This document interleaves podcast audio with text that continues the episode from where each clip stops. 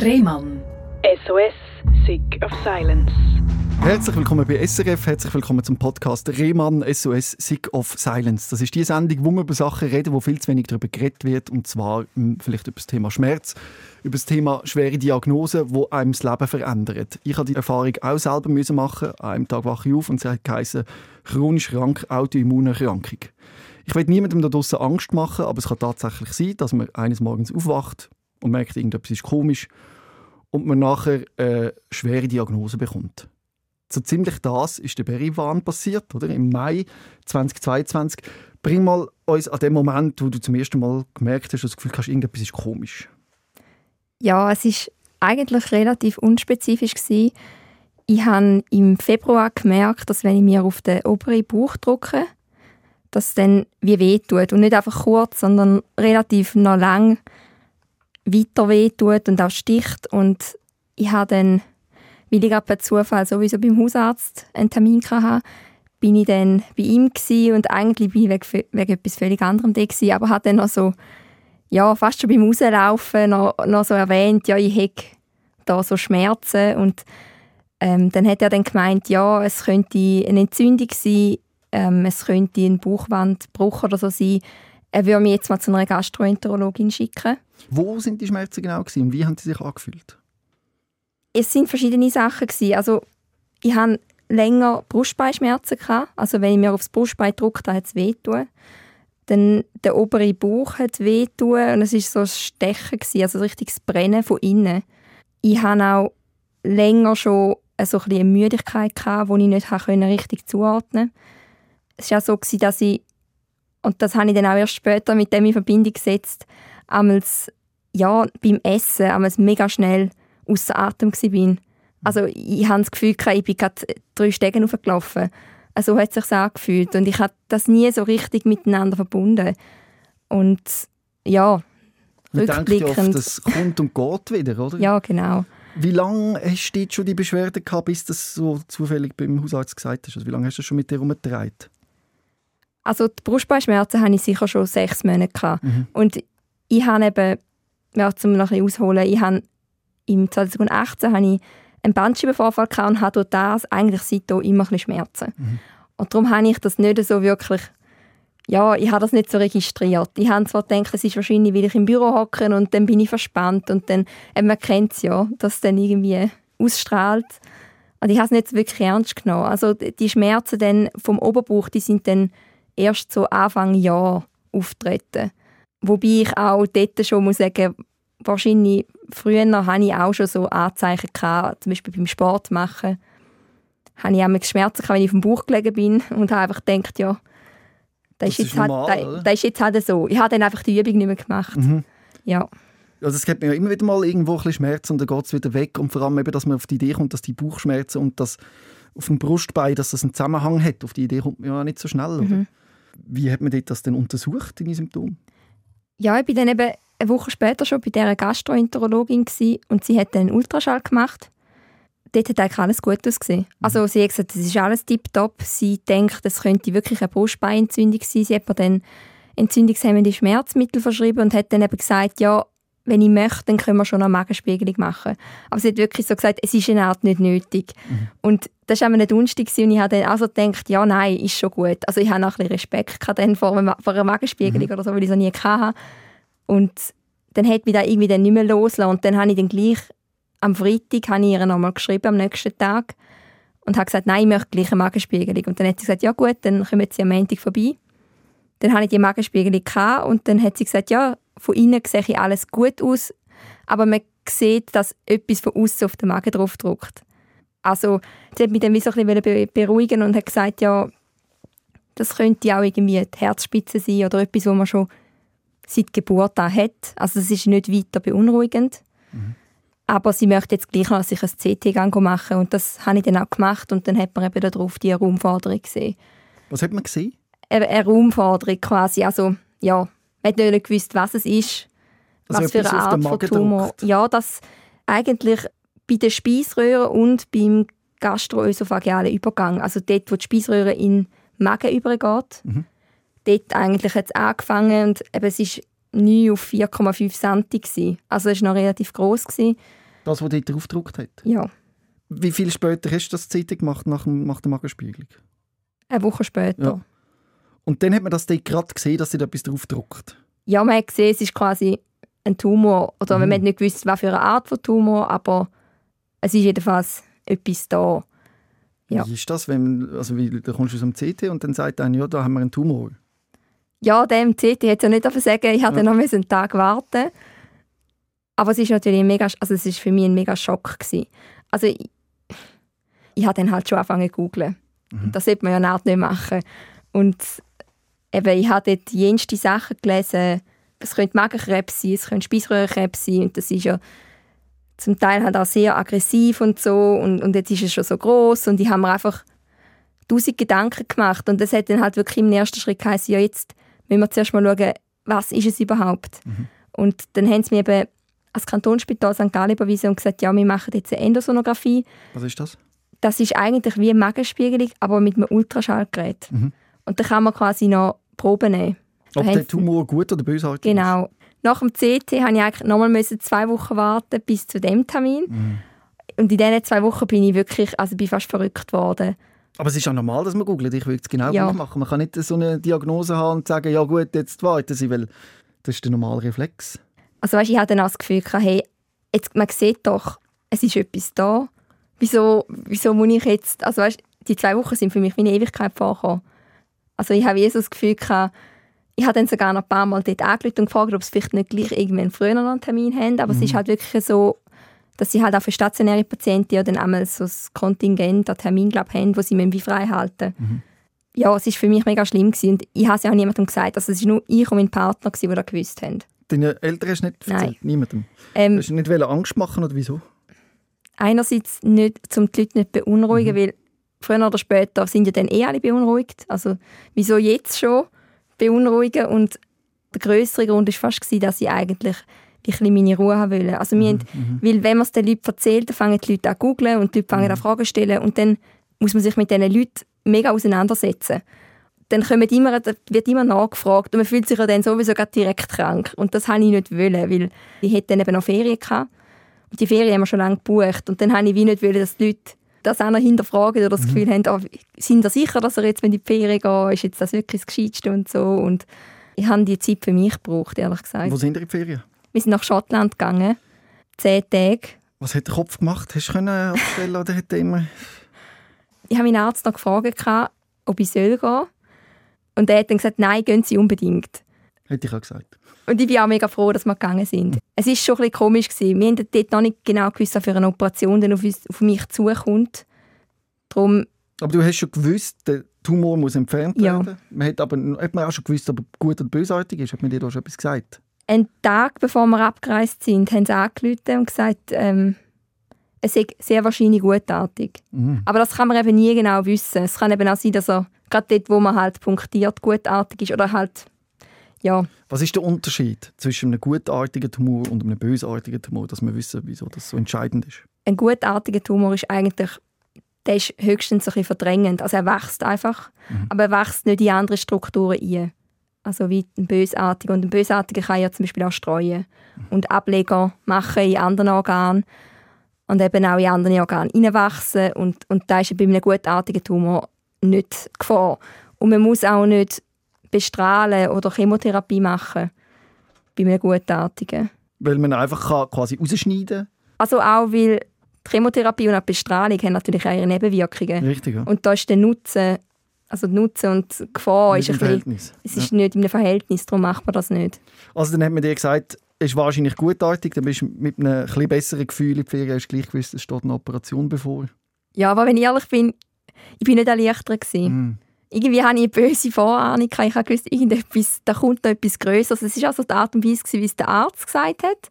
Wie hat er es gesagt? Es sieht so aus, als ob nicht. Ja, also er hat irgendwie gesagt, ja, es ist sehr wahrscheinlich gutartig, aber eben, wir würden da jetzt den Viszeralchirurgen überweisen und sie würden das anschauen und ich soll unbedingt in die Ferien gehen und so. Und habe ich so das Gefühl, ja, eben vielleicht wird er das nachher noch ein größerer Weg. Ich glaube, vielleicht hätte er das auch schon zu dem Zeitpunkt gewusst, ich weiß es nicht, aber Aber gleich gut hat er das vielleicht schon Ja. so gesagt. Ja, er hat ja definitiv. dich wollen ein bisschen beruhigen, aber es hat nicht wirklich etwas gebracht. Nein, aber es sind trotzdem schöne Ferien gewesen. Mhm. Also die werden uns glaube ich immer sehr in Erinnerung bleiben als etwas Spezielles, wie wir wie gewusst haben, wenn wir zurückkommen, wird irgendetwas dann, also es kommt eine größere Geschichte auf uns zu in dem Sinn und das Leben wird sich wahrscheinlich auch verändern. Mhm. Und darum bin ich mega froh, dass ich gegangen bin. Ja. Und dann bist du zurückgekommen, jetzt heisst jetzt müssen wir dann die Operation machen. Genau, habe dann ein Aufgebot bekommen vom Spital und dann habe ich dann, gerade in dieser Woche, wo ich eigentlich heimgekommen bin, habe ich dann habe ich ein Aufklärungsgespräch gehabt mit den Chirurgen. Wir sind dort eigentlich mit so ein gemischten Gefühlen her. Ich habe eben gedacht, ich kann auch schon mal operieren und so. ich habe mal vor fünf Jahren habe ich eine Zyste und so und irgendwie habe ich das Gefühl gehabt, da kann man einfach rausschneiden. Also Mhm. ganz einfach und dann sind wir dort und dann ist der Chirurg dort und auch die Case Managerin äh, von der Viszeralonkologie und irgendwie habe ich dann gemerkt, okay, ja, vielleicht ist dann gleich etwas Größeres und dann hat er dann angefangen zu skizzieren und hat da den Verdauungstrakt aufgezeichnet und hat eigentlich oben an der Speiseröhre und unten, wo der Magen ist, einen Strich gemacht und alles durchgestrichen zwischendurch. Also wir, wir wollen einen Teil von der Speiseröhre entfernen. Ja, genau. richtig? Also eigentlich fast die ganze. Und Ja, hat aber das ist ja eben, schon ein heavy Eingriff. Das macht Ja. man nicht bei einem gutartigen Tumor. er ist eben so groß Ah, okay, okay. Also er hat ja auch recht Beschwerden ver verursacht und der wäre noch weiter gewachsen. Mhm. Und irgendwann hat er dann auch noch auf andere Strukturen gedruckt, weil er hat zu dem Zeitpunkt schon, also ist mir ja auch durchs Zwerchfell durchgewachsen, und da habe ich halt sehr schlecht können schnaufen zuletzt auch noch und Schluckbeschwerden habe ich dann auch bekommen irgendwann, ich konnte dann nicht mehr richtig schlucken, also es wäre dann, raus hätte er sowieso müssen. Aber er hat halt, dadurch, dass er bei der, beim Übergang auch noch war, ist, ist er wirklich an einer blöden Stelle gewesen. Und dann kann man ihn eben nicht so einfach abträgen oder einfach so abschneiden, wie man eigentlich würde, ja, wie die Speiseröhre beschädigen. Man könnte sie dann gleich nicht mehr benutzen. Und der Tumor ist eben genau aus der glatten Muskulatur von der Speiseröhre rausgewachsen. Man hat das an einem Tumorboard besprochen, eben mit, mit ganz vielen Ärzten und es sind eigentlich alle dann zu dem Schluss gekommen, dass die Operation eigentlich die einzige Möglichkeit ist. Und das Ja. ist eine riesige, also eine grosse Operation, die geht acht Stunden. Ja. Ja. Die Und- macht man eigentlich bei, bei Speiseröhrenkrebs, ja. Und ein Roboter ist zum Einsatz gekommen, den kenne ich auch, den Da Vinci-Roboter. Ja, Das ist ja jetzt auch vielleicht noch witzig für viele Leute, äh, vor allem ältere Leute, die einmal gefragt werden vom Chirurg, ist es okay, wenn wir einen Roboter brauchen? Dann sagen die, nein, sicher nicht einen Roboter, ich will, dass das ein Mensch macht. Aber man kann an dieser Stelle sagen, man weiss aus Studien, dass der Da Vinci-Roboter viel sauberer schafft, also der hilft dem Chirurg mhm. und man viel bessere Resultate erzielt mit dem Roboter. Ja. Hast du das mal in Frage gestellt und gedacht, nein, ich will doch nicht mit einem Roboter, ich will doch, dass das ein Mensch macht, oder bist du auch schon so... Nein. sagst, ja. Ich muss auch sagen, es ist ja wie, die Operation hat wie zwei Schritte gehabt. Also es ist alles an einem Stück gemacht worden. Aber den Da Vinci-Roboter hat man für den ersten Teil benutzt, im, also wo man eigentlich im Bauch verschiedene Schnitte gemacht hat und dort mal die Organe präpariert hat und vorbereitet hat und voneinander gelöst hat und alles. Und nachher hat man mir dann schon den Brustkorb geöffnet und hat dann eine Thorakotomie gehabt. Und dort hat man dann schon mit den Händen geschafft. Du hast gesagt, Thorakotomie, was ist das? Das ist, wenn man den Brustkorb Öffnen. öffnet, genau. Zum an die Speiseröhre kommen, wahrscheinlich. Genau, ja. Dann die achtstündige Operation und dann wachst du auf, auf ein, wie Ja, auf der? Intensiv. Ja. Oder ja.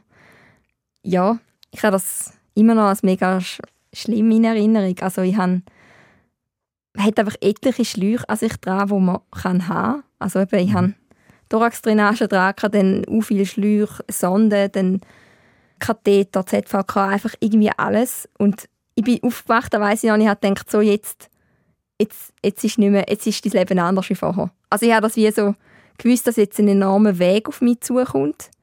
Und eben, man kann sich ja auch nicht bewegen, man kann irgendwie nicht viel machen, man darf nicht essen, man darf nicht trinken.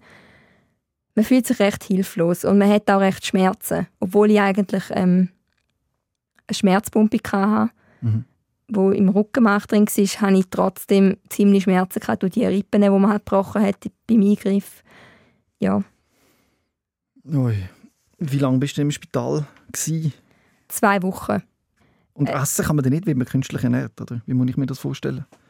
Nach der Operation hat man so wie ein, ein Esosponge im Hals rein. Ein Esosponge zum Ja. helfen. Was ist das? Das ist so ein kleiner Schwamm eigentlich. Also ich habe den nie gesehen, aber das hat mir so Mhm. erklärt, dass der eigentlich die Wundheilung fördert. okay. Also man hat ja wie eine neue Naht eigentlich da oben dann, Mhm. weil man hat ja den Magen hochgezogen. Ja, also Ähm, zum Erklären, wir haben einen Teil von der Speiseröhre, einen grossen Teil sogar, Mhm. weggenommen, den Genau. Magen aufgezogen, mit der Speiseröhre verbunden. Sehe ich das Genau. richtig? Also man hat den Magen, man hat den Magen präpariert zu einem Magenschlauch, also zu einem Schlauchmagen, damit er halt das Zwerchfell passt und hat ihn dann aufgezogen und da am oberen Ende von der Speiseröhre angemacht. Also es ist nicht mehr viel Speiseröhre da in dem Sinn.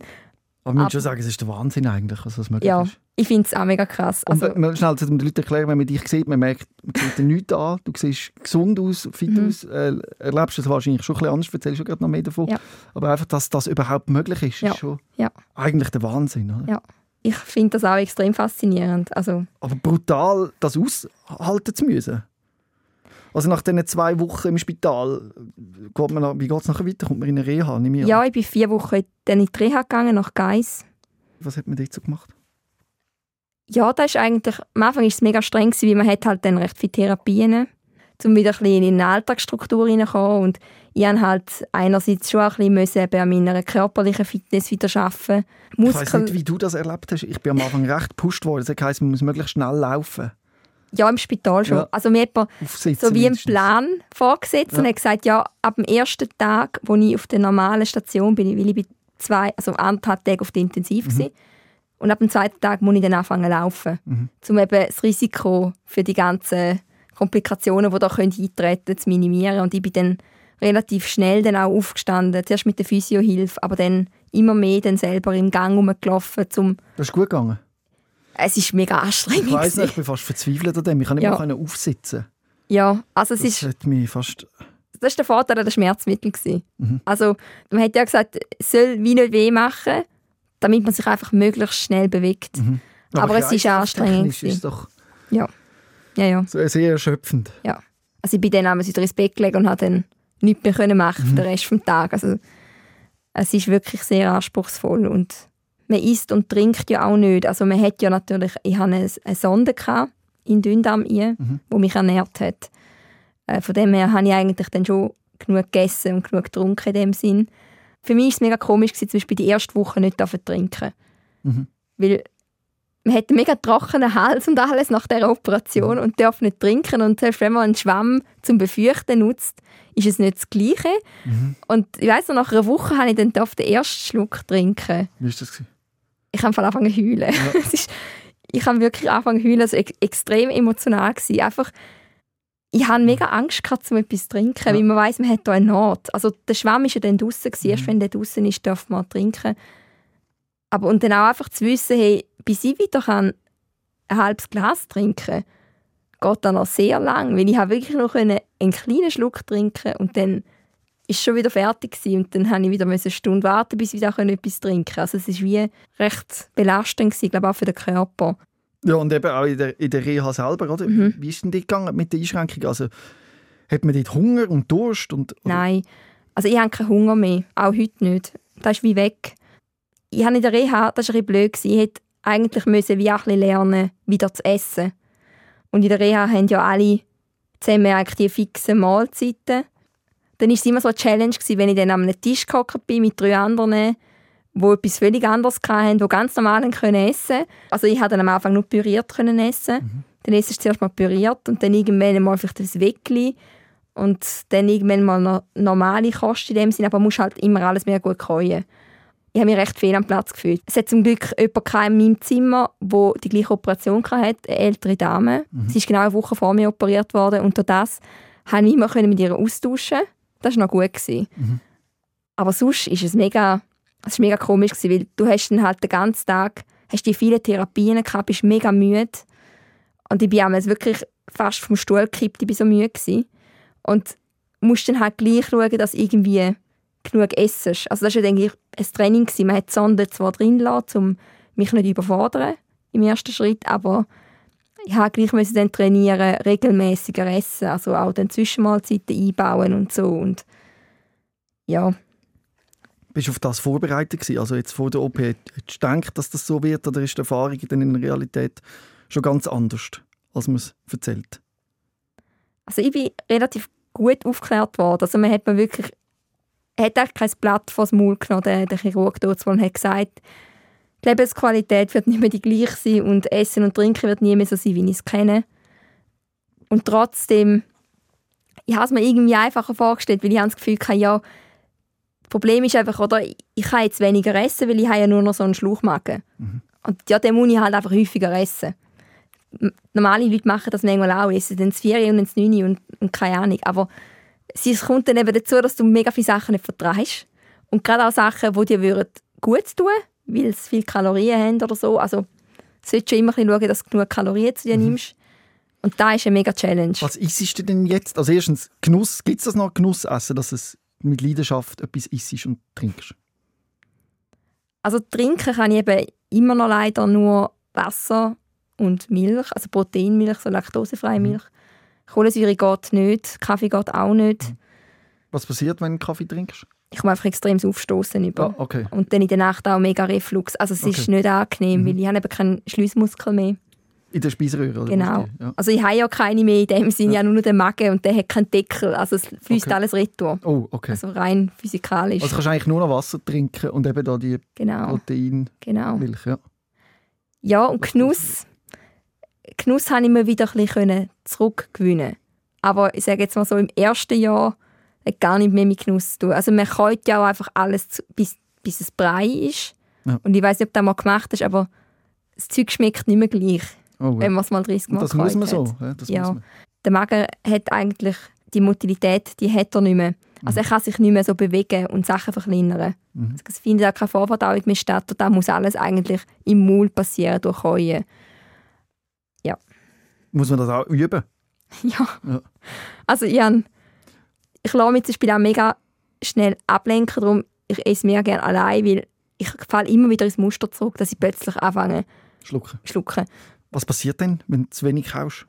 Da komme ich recht Magenschmerzen über. Mm. Und vielfach habe ich dann nachher auch ähm, ja, sehr lang auch Magenkrämpfe und dann teils auch, manchmal muss ich mich auch übergeben.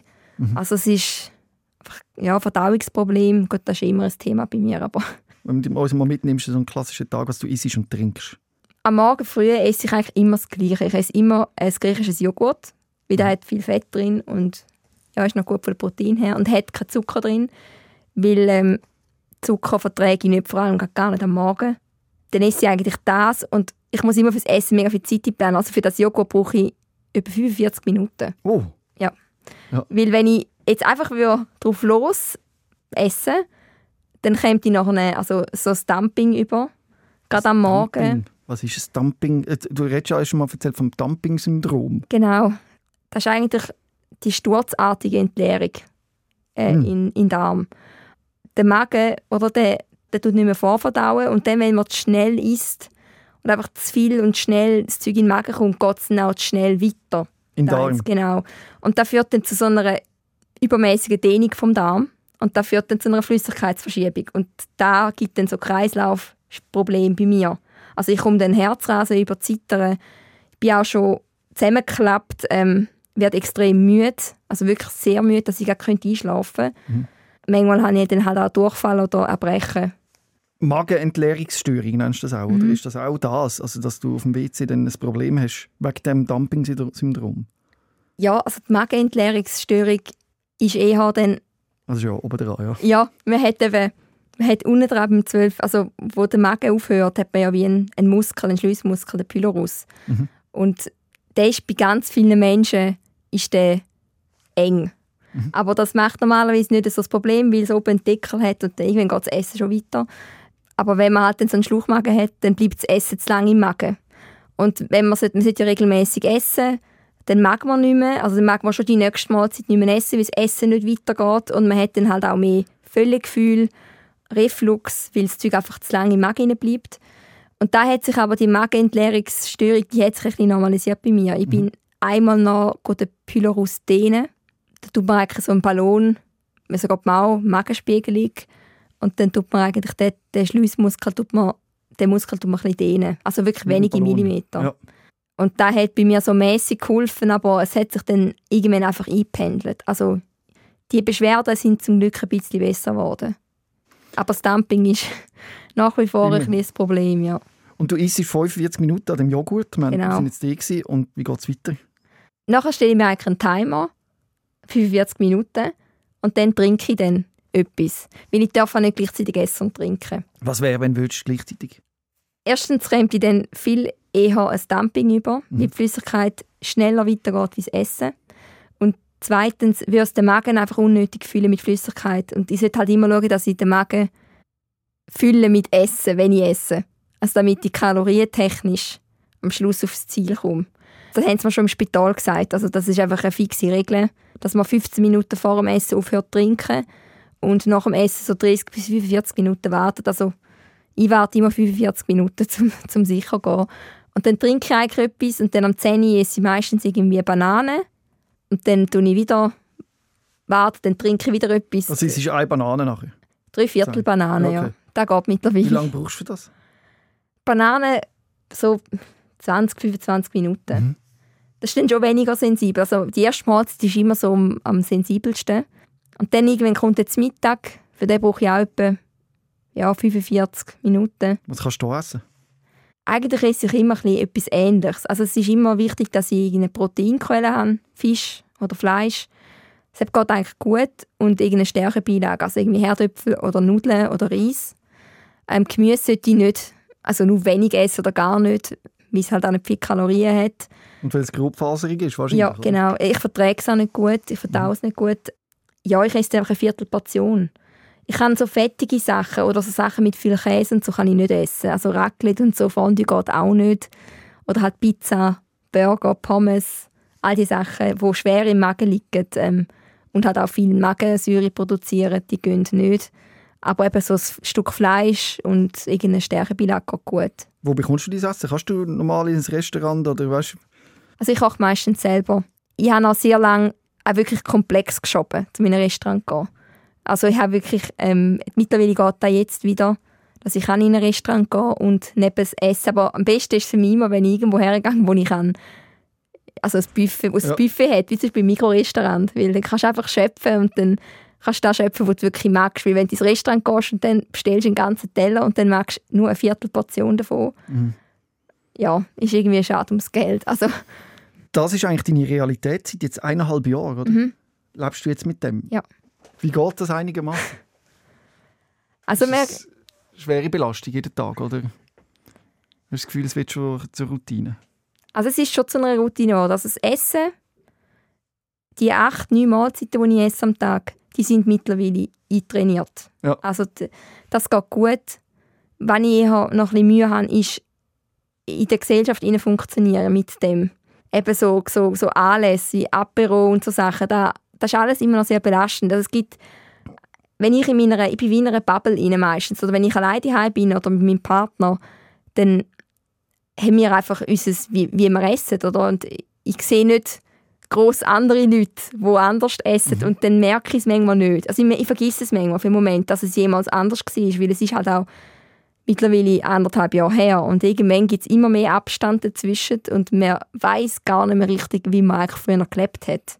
Sobald ich dann mit anderen Leuten interagiere und dann irgendwie muss in einem Restaurant hocken und essen oder an einer Party eingeladen bin und sehe, wie die Leute ja, halt einfach völlig unbelastet oder einfach ohne sich groß überlegen, Pizza essen, Chips essen, ähm, noch Bier trinken gleichzeitig und sich unterhalten und sich nicht überlegen, wie viel Mal muss ich da jetzt können und was passiert, wenn ich das schnell esse dann macht es mich schon immer noch sehr traurig. Es ist halt wirklich eine, eine Tagesbeschäftigung geworden und ich denke eigentlich immer ans Essen in dem Sinn. Also ich denke mittlerweile fast schon wie mein Essensplan, also auch meine Termine lege ich so, dass ich mhm. immer weiß, okay, dann kann ich jetzt noch etwas essen und nachher mhm. kann ich wieder etwas essen. Also es dreht sich schon alles ein bisschen um das. Wie erinnerst du dich denn eben an das Essen, wenn du gar kein Hungergefühl hast? Schon in der Reha habe ich mir eine Apple Watch gekauft, mhm. also Smartwatch und das hat mir mega geholfen. Ich habe dann immer zwei Stunden Wecker gemacht. Und auch nach dem Essen mache ich heute noch einen Timer stellen, 45 Minuten, damit ich check, ah, jetzt kannst du wieder trinken. Ja, eigentlich funktioniert es so. Klar, man gewöhnt sich irgendwann daran. Man weiß okay, 10 Uhr ist Essenszeit zum Beispiel. Aber manchmal halt, wenn man jetzt auch am Arbeiten ist oder so oder irgendwo unterwegs ist, dann geht es sehr schnell vergessen, weil man halt voll den Trubel um sich herum hat. Dann ist eben nicht gut. Und darum habe ich einfach immer die Uhr, die mich daran erinnert es ist schon auch eben Zeit- und Energieaufwendig, kann mhm. man nebendran arbeiten. Oder bist du 100% IV oder wie muss man sich das vorstellen? Wie handelt man das im Alltag? Ich bin jetzt immer noch in der Arbeitsintegration mit der IV zusammen. Ich arbeite erst 30 Prozent. Man kann es nicht so wirklich sagen, wie das weitergeht, weil man halt nicht so viele Patienten hat im gleichen Alter. Mhm. Darum weiß man nicht, was das oder wie das, also normalerweise ist man älter, wenn man die ja. Diagnose bekommt. Die meisten, die ich jetzt kenne, die die gleiche Operation kennen, die haben Speiseröhrenkrebs. Und den hat man meistens in einem fortgeschrittenen Alter. Also ich habe, alle, die ich kennengelernt habe, sind glaube 60 gewesen. Mhm. Also du 24, wo das war? 26. 26. Ja. ja. Ja, darum ist es also speziell gewesen. Also auch für die Ärzte ist es mega speziell gewesen, um jetzt die Operation machen an mir. Und gleich hat man gefunden, es ist jetzt gleich nötig. Die 30 Prozent, die ich arbeite, die gehen eigentlich gut. Also es ist auf viereinhalb Tage verteilt. Aber es ist gleich mega anstrengend. Das fühlt sich an wie, wie fast 100 Prozent. Also ich habe ja früher noch 100 Prozent gearbeitet. Mhm. Ja, es ist immer so, dass ich dann, wenn ich am Morgen, ich arbeite meistens am Morgen eigentlich drei Stunden und dann gehe ich heim essen und dann bin ich meistens völlig platt nach dem Mittag. Einfach die Verdauung enorm viel beansprucht. Und am Nachmittag bin ich meistens einfach K.O. Also da geht nicht mehr viel. Wir haben jetzt vor allem eben über die körperlichen Symptome geredet. Ja. Und ich glaube, vor allem die psychische Belastung ist ja heftig, oder? Das akzeptieren können, dass das die neue Lebensrealität ist. Ja. Also auch vor der Operation, die zwei Wochen, also nach dem Gespräch ist es ja zwei Wochen gegangen, bis ich die Operation dann hatte.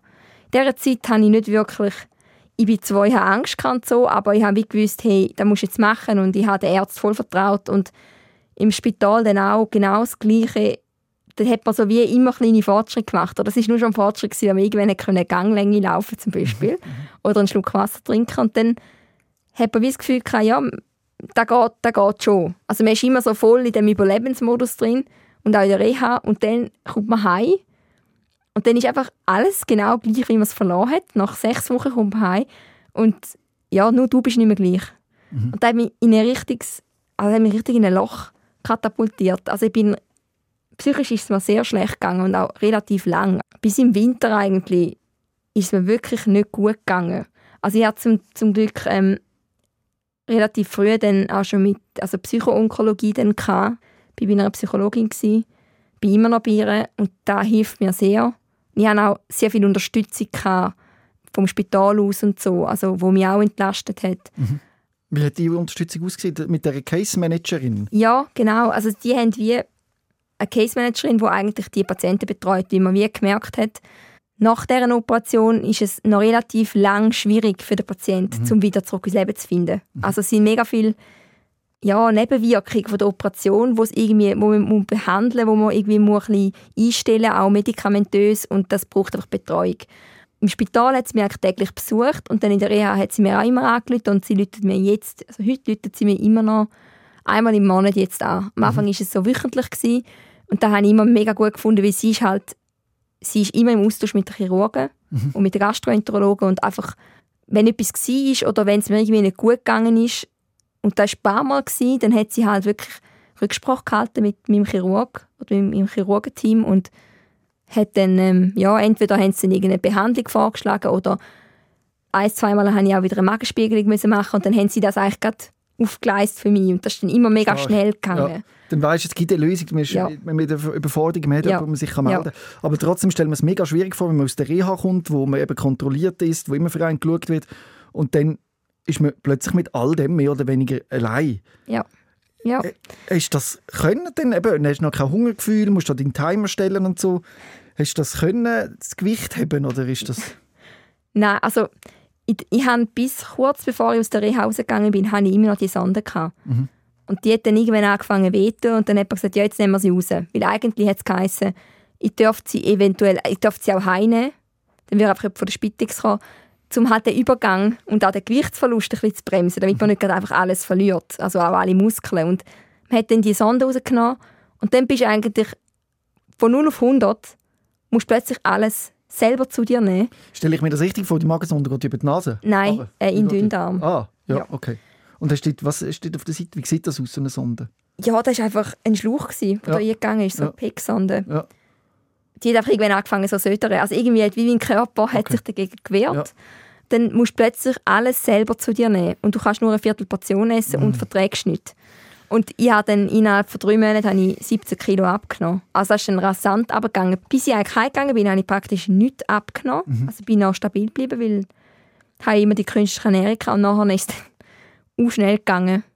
Und da ist auch einfach nicht gut. So schnell, so viel abnehmen, verliert man vor allem auch Muskeln, man fühlt, man fühlt sich dann noch schwächer und eben, ich habe, bin nicht nachher mit der Ernährung, weil ich nach jeder Mahlzeit am Anfang ist mir schlecht gewesen, und zwar stundenlang. Mhm. Also ich bin dann immer nach dem Morgen, habe ich wirklich das Dumping voller Hahn eingehauen. Dann bin ich ins Bett gelegen, bin so müde gewesen, bin eingeschlafen, bin dann aufgewacht nach zwei Stunden, ist wieder gut gewesen. Dann habe ich wieder etwas gegessen, dann hat es wieder von vorne angefangen. Also ich hatte irgendwie acht von am Tag Dumping gehabt. Es war der Horror gewesen. Und man hat mir dann gesagt, so nach drei Monaten hat man dann so die Talsohle erreicht. Und nach drei Monaten geht es langsam aufwärts. Hast du ja dem festgehabt? Ja. Ich habe wirklich, Da treibt man ja durch. ich habe wirklich gedacht, wenn die drei Monate fertig sind, ich weiß nicht, ob es dann wirklich wegen dem war oder ob es mir wie so ein bisschen placebo-mäßig auch ein bisschen dann, ja, so ein bisschen, ja, es wird dann schon besser. Aber es ist dann tatsächlich, nach dreieinhalb Monaten ist es besser geworden. Weil sich halt der Körper, glaube ich, auch dann nochmal ein bisschen besser daran gewöhnt hat. Es ist ja, man hat den ganzen Verdauungstrakt umgestellt und der Verdauungstrakt ist ja einfach mega empfindlich. Du hast ja gesagt, dass du äh, mit Selbstvorwürfen und Schuldgefühlen zu kämpfen hast. Wie sind die gekommen? Von wo? ja, ich bin, ich bin eigentlich mega, ich bin recht hässig auf mich selber, weil ich mich immer gefragt habe, ja, jetzt hätte ich es jetzt nicht können früher noch merken, weil ich halt, oder man ist halt, ich wäre ja im September 22 wäre ich an der Anwaltsprüfung, ich bin dort vorne noch in einem Praktikum gewesen, ich habe eigentlich alles voll darauf ausgelegt, um nachher dann im April anfangen zu lernen nach dem Praktikum und dann an die Prüfung gehen und einfach, ich habe meinen Lebensplan gehabt. Und klar kann man nie nach einem Plan gehen, aber ich habe mich nie so wirklich um, mein, um meinen Körper in dem Sinn gekümmert. Das macht niemand eben. ja, Das muss man eben nicht, weil eben, das wird einem erst bewusst, wenn Ja. man damit konfrontiert wird. ja, und gleich, ich habe ja eigentlich gewusst, wenn der Tumor kleiner ist, merkt man ihn ja gar nicht. Das ist das Problem. Er ist ja erst, als er so groß war, hat er dann überall drauf gedruckt. Also das hätte ich ja früher noch gar nicht können merken. Und gleich habe ich dann so gedacht, ah, Berivan, dort, wo doch beim Fitness, wo es doch wehtun hat, wieso bist du denn nicht... Ich habe einfach, ich habe nicht auf meinen Körper gelassen. Eigentlich hat mein Körper gleich indirekt hat er Signal gesendet. Recht lang, weil der, der, der Tumor der muss irgendwie schon länger gewachsen sein. Also sicher schon über ein Jahr. Wenn nicht länger. Und dann denkst du so, ja, habe ich jetzt wirklich nichts gemerkt. Mir ist es immer nicht gut gegangen. Und ich konnte es aber nie so richtig können an etwas festmachen. Ich habe immer gedacht, ja, das ist jetzt einfach, es geht mir jetzt halt einfach so. Und das war auch mega belastend für mein Umfeld, weil ich nie fit war. Irgendetwas hat mir immer wehtun. Ich habe, eben, ich habe nicht mehr mögen irgendwann. Ich bin uh, dünnhütig geworden. Eben, ich hatte Schmerzen, ich- die Brustbeinschmerzen. Und nur schon die Stege auflaufen war einfach anstrengend. gewesen. Und ich gedacht, ja, es liegt einfach daran, dass ich keine Kondition habe. Und dabei, oder, hat, ist es irgendwie ein Signal gewesen. Und das, aber da hat mir der Arzt dann auch gesagt, dass das hätte ich niemals, das hätte ich niemals können merken Und wenn ich so früh gegangen wäre, dann hätte ich das auch nicht wirklich ernst genommen. Also weißt du, dann denkt man sich zuerst so, ja, ja, das ist ja noch nicht. Also, oder der hätte auch nicht zum Beispiel auf den Magen drauf gedruckt von außen. Also vielleicht wäre ich dann nie, nie so weit gekommen, dass mir dann ein Chirurg dann tatsächlich dann auch noch angeschaut hätte. Ich weiß es nicht. Aber letztlich macht es auch keinen Unterschied. Und weil die Ärzte haben mir gesagt, eben, wenn man es jetzt ein halbes Jahr vorher herausgefunden hätte, hätte man genau die gleiche Operation müssen machen Und trotzdem die Vorwürfe im Kopf, Ja. oder? Ah, ja, da habe ich recht müssen mir kämpfen und ich habe auch wirklich ich würde sagen, die, die Schuldgefühle und da, das ist erst so seit einem halben Jahr besser. Also es ist so das ganze erste Jahr nach der Operation, das ist, das ist mega schwer gewesen. Weil man sich halt auch immer vergleicht mit früher. Man hat dann immer den Direktvergleich oder man denkt sich immer so, ah ja, heute vor einem Jahr bin ich dort und dort und habe ich da und da gemacht, dann bin ich eigentlich noch normal gewesen. Und wenn man dann irgendwann mal so das ganze Jahr geschafft hat und jeden Tag erlebt hat ähm, mit dem neuen Körper, dann, ja, dann passieren die Direktvergleiche nicht mehr so direkt. Weil dann ist es wie so, ja, ich habe jeden Tag jetzt einmal so erlebt. Und wenn ich mir jetzt sage, ja, heute vor einem Jahr, habe ich heute vor einem Jahr auch schon die gleiche Einschränkung gehabt. Und das ist also mit, dem- mit dem Schuldgefühl, es ist auch, es hat dann irgendwann einfach immer mehr abgeflacht, weil es auch einfach keinen Sinn macht. Es macht wirklich keinen Sinn. Also weißt du, man hat schon mit genug Sachen zu kämpfen, Ja, es ist schon genug ist es. Challenge. Ja, ich glaube eben, ich habe das auch gehabt. Ich habe das Mhm. zum Teil immer noch, die Schuldgefühle. Und ich bin mir eben auf eine Art nicht sicher, eben, bei mir ist auch eben ein grosses Organ entfernt worden, der Dickdarm, und ich habe immer so wie ein schlechtes Gewissen, habe ich es genannt, oder irgendwie aha, so ein Schuldgefühl und dann hat mein Kopf dann so eine Geschichte gebaut, wieso ich ein schlechter Mensch bin. Und ich bin mir bis heute aber nicht sicher, ob es einfach ein Gefühl ist im Körper, ob ich einfach meinen Körper spüre und mein Hirn dann eine Geschichte dazu baut. Und deine Geschichte im Kopf ist wahrscheinlich jetzt einfach, ah, ich hätte es früher müssen erkennen so und so Mhm. und so und so. Rational verstehst du ja schon, dass das nicht stimmt. Ja. Aber das Gefühl ist trotzdem da und du musst, willst das Gefühl irgendwie verstehen. Aber es ist einfach da und vielleicht ist es einfach ein Gefühl, wo man müssen, oder wo du musst fühlen nach so einer Operation und mit dem Gefühl klarkommen. Vielleicht gibt es gar keine Geschichte dazu. Nein. Mir ist ja immer gesagt worden, das sei völlig normal. Es machen sich viele Leute, gerade eben nach so Sachen, Vorwürfe, wie man das Gefühl hat, eben, ich hätte doch können und was auch immer. Aber ich habe das Gefühl, all die Gefühle, die ich gefühlt habe, ich habe sehr viele Emotionen gefühlt. Eben, ich war gewesen, ich war traurig, ich war frustriert. Ich wollte teils auch einfach nicht mehr da sein. Es war viel gewesen und da musst du irgendwie einfach durch. Also das, mu- das gehört wieder dazu. Und ich will jetzt nicht sagen, dass ich heute die Gefühle nicht mehr habe. Also ich habe immer noch Tage, wo ich alles schwierig finde und blöd finde. Und dann gibt es andere Tage, dort, dort habe ich das Gefühl, mal, ich komme gut zu Gang. Und bin dann auch irgendwie stolz auf mich, wenn ich was geschafft habe. Oder wenn ich wieder mich an was angewagt habe. Also ich denke, ja, Was mir ein bisschen geholfen hat, ist zu erkennen, was meine neue Realität ist und das auch so ein bisschen akzeptieren. Und ich glaube, es ist möglich, das Glück in dem zu finden. Also wenn man, man sieht ja sehr viel, was nicht mehr geht und was man auch nicht mehr kann. Und der Radius wird halt einfach eingeschränkt. Aber ich glaube auch, dass das Leben in einem eingeschränkten Radius lebenswert ist und man kann glücklich drin sein. Es sind dann andere Sachen oder? und andere Ziele. Aber solange man nicht über sein, seine eigene Möglichkeit sein Ziel setzt, geht Also merke ich immer so. Und das hat mir so irgendwie geholfen, um zu merken, in dem, in dem Rahmen, wo ich glücklich sein kann, kann ich ja wirklich glücklich sein. Und auch ein erfülltes Leben haben. Und das ist bei mir jetzt auch immer noch also, ja, ein langer Prozess. Ja, ja das habe ich auch so erlebt. Also, ich muss sagen, es hat sich für mich am Anfang angefühlt wie ein Gefängnis. Also, weißt du, es ist einfach alles, irgendwie geht nicht mehr. Und auch zum Beispiel oder Essen und Trinken ist etwas, was selbstverständlich ist für uns Menschen. Oder wir, schon als Kleinkind merkt man irgendwie, ich habe jetzt Hunger, ich muss mich irgendwie mitteilen und dann ist man satt und dann ist es gut und dann irgendwann oder dann hat man die Operation und die Verbindung zum Körper wird wie abgekappt. Und man checkt nicht mehr, was braucht man jetzt eigentlich und wann bin ich satt und wann habe ich Hunger und es ist einfach, ja, man ist ein bisschen wie, man weiß nicht, wo, wohin und vorne ist. Und so hat es sich auch angefühlt, oder? Dann getraust du dich auch nicht mehr raus irgendwann, weil du weißt ja nie, ja, kann ich denn dort etwas essen, wo ich hergehe? Ich kann jetzt nicht einfach in den Coop und ein Sandwich holen, oder? Es ist so, mega viele Sachen kann ich ja immer noch nicht essen. Und dann musst du wie so ein bisschen Stück für Stück aktiv so ein aus dem Gefängnis ausbrechen. In kleinen Schritten.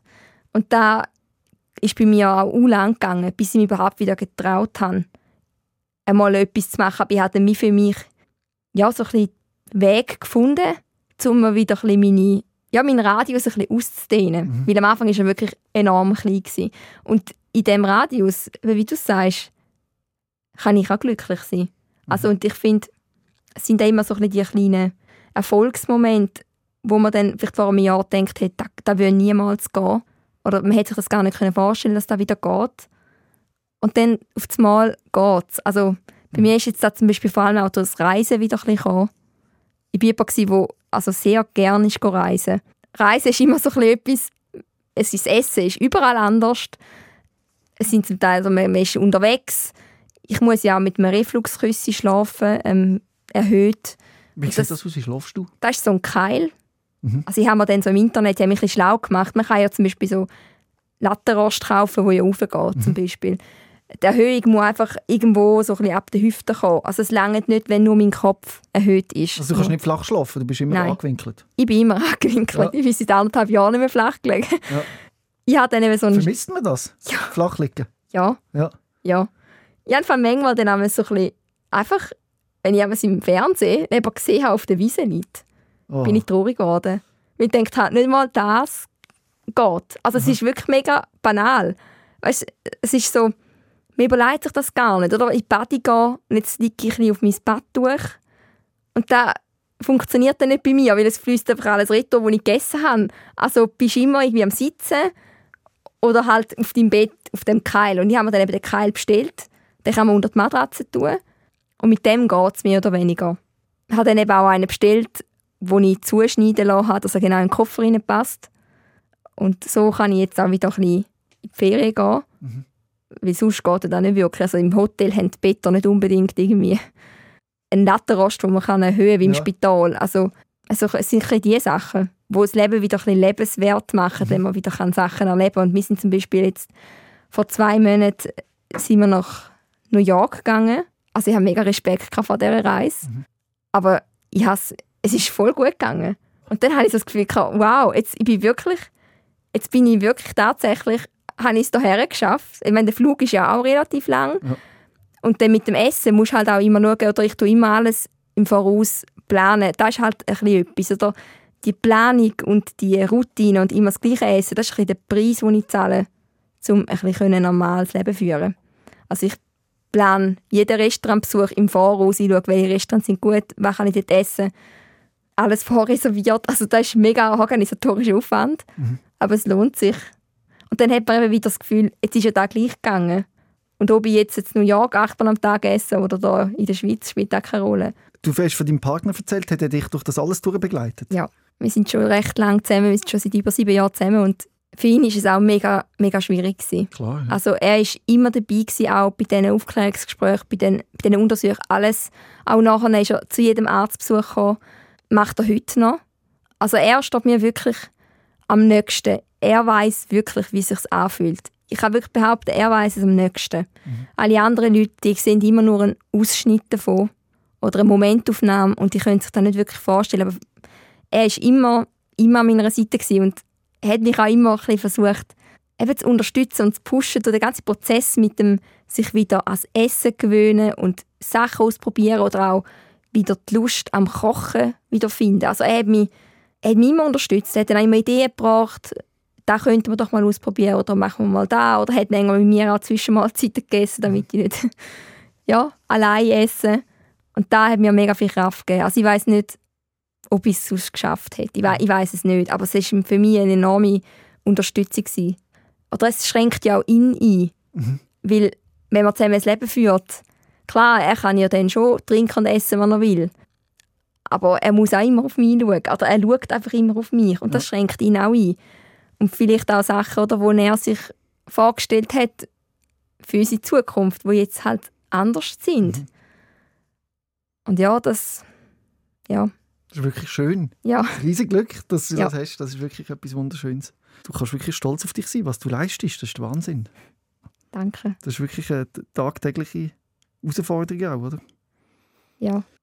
Es gibt Tage, da bin ich auch wirklich stolz auf mich und dann gibt es andere Tage, da habe ich das Gefühl, ich bin ein totaler Versager. Mhm. Weil ich halt, ich bin früher immer sehr ambitioniert und sehr zielstrebig. Mhm. Und jetzt schaffe ich nur 30 Prozent und man fühlt sich nicht so wirklich vollwertig. Man hat so das Gefühl, ja, andere oder alle, alle Gespänli aus der Uni, die gehen an die Anwaltsprüfung, die gehen weiter. Und man sitzt immer noch am gleichen Ort fest. Du kannst dich nicht mit anderen vergleichen, oder? Ja, du kannst nur mit dir genau. Selber. Ja.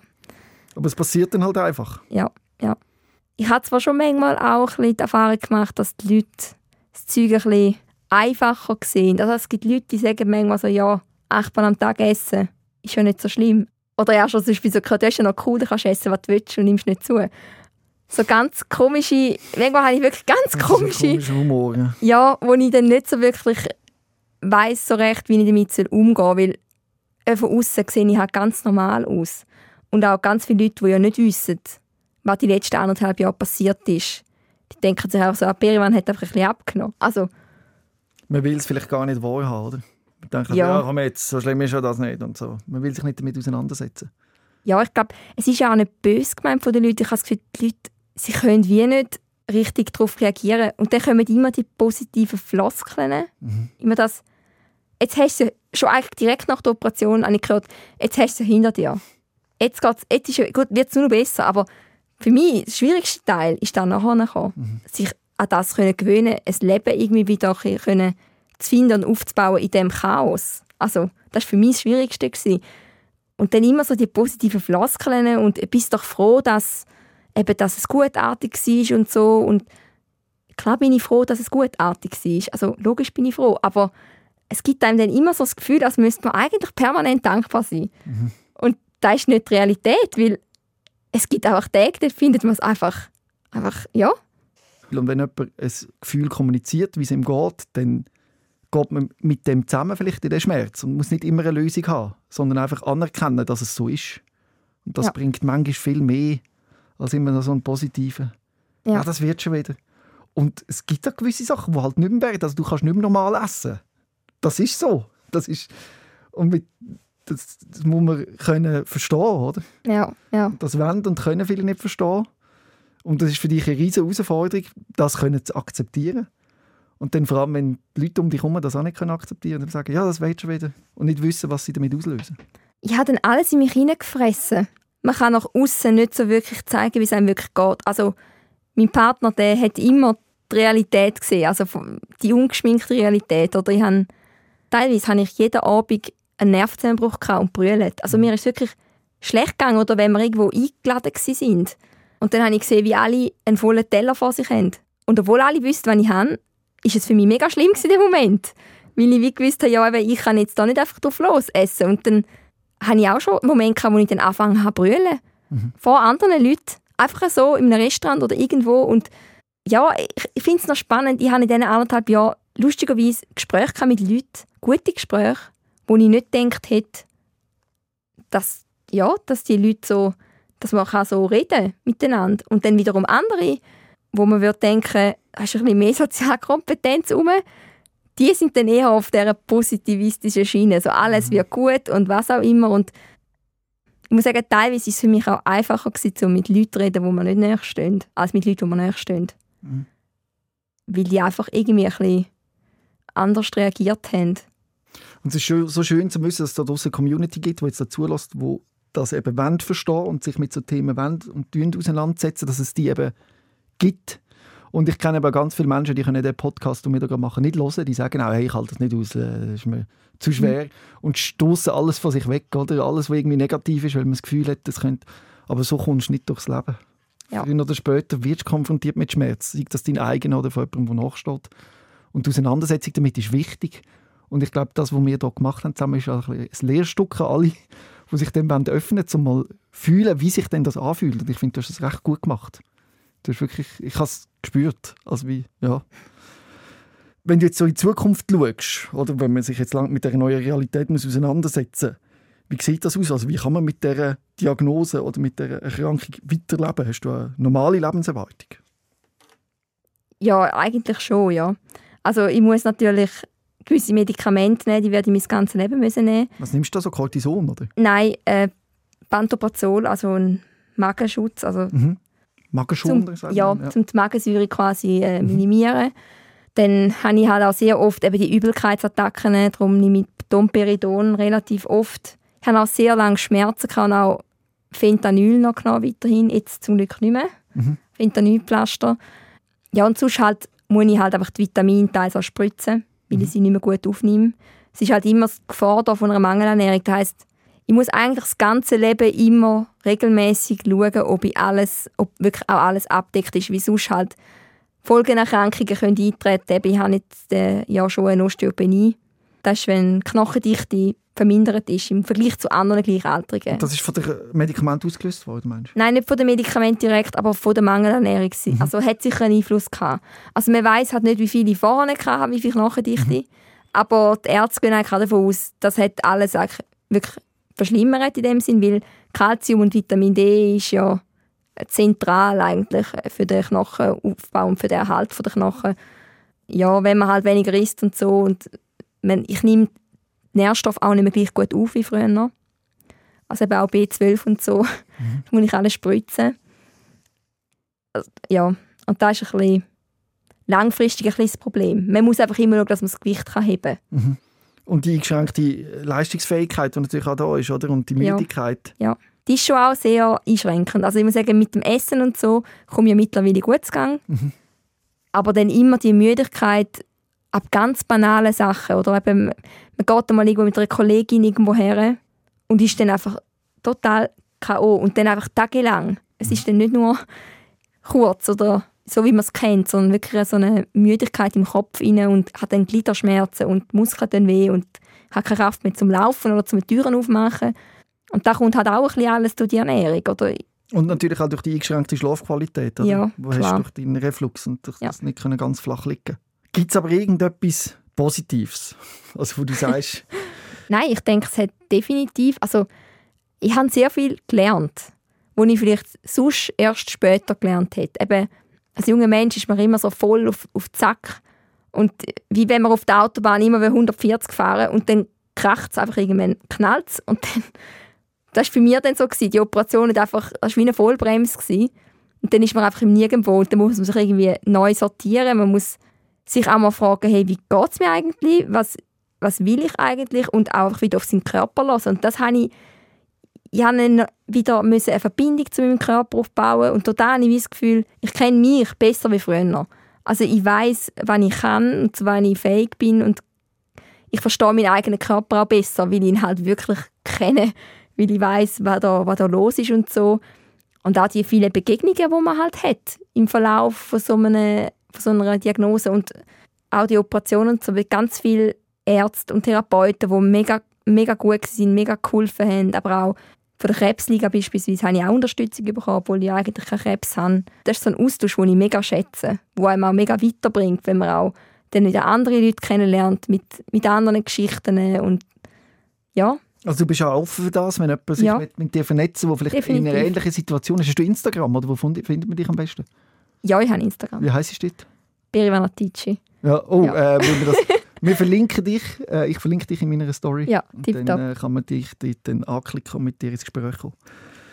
Danke vielmals, dass du das alles mit uns teilt hast. Ja, danke dir, dass ihr dürfen kommen. Sehr gerne. Und wenn jemand zugelassen hat und findet, ich würde auch mal gerne meine Geschichte erzählen, dann melde dich einfach per E-Mail an robin.rehmann.srf.ch und dann finden wir da einen Platz für dich. Was mich noch interessiert, Berivan, gibt's, hast du irgendein Ziel vor Augen? Irgendetwas, wo du dich da orientierst, wo du dich freust? Also, privat freue ich mich auf meine Hochzeit nächstes Jahr. Oh, das ist etwas, das- Ei, ei, ei, ja. Ja, das ist etwas, wo ich wirklich, also wir haben uns im Januar verlobt und Hm, das ist so mein Projekt auch, das mich ablenkt super. von dem allem. Da gibt mir mega viel Kraft und auf das freue ich mich wirklich enorm. Ähm, auch auf das Leben, das noch auf uns zukommt. Mhm. Dass wir immerhin noch ein gemeinsames Leben haben, das wir zusammen erleben können. Und beruflich, ja, dort habe ich aufgehört, extrem streng mit mir zu sein. Mhm. Weil das bringt jetzt nichts. Also ich bin jetzt da in dem Prozess rein. Ich muss auch ein für mich akzeptieren, dass ich sehr wahrscheinlich nicht mehr auf 100% wird kommen. Du bist schon sehr streng zu dir, ist mir übrigens aufgefallen. Ja. Ich glaube, du wärst nicht an dem Punkt, wo du jetzt bist, wenn du nicht so extrem diszipliniert wärst. Und das hilft dir vielleicht auch ein bisschen mit dieser Krankheit, Ja. aber du bist schon sehr, sehr streng mit dir. Ja, das ist schon so. Ja. Und du musst es aber auch, oder? Das ist ja Mhm. zwangsweise. Es hilft dir auf eine Art. Auf die andere Art musst du auch schauen, dass du nicht übertreibst. Ja. ja. Aber dass Liebe so das ist, was dich gerade zum Fliegen bringt, das ist schön. Ja. Danke vielmals. Danke. Rehmann. SOS, Sick of Silence.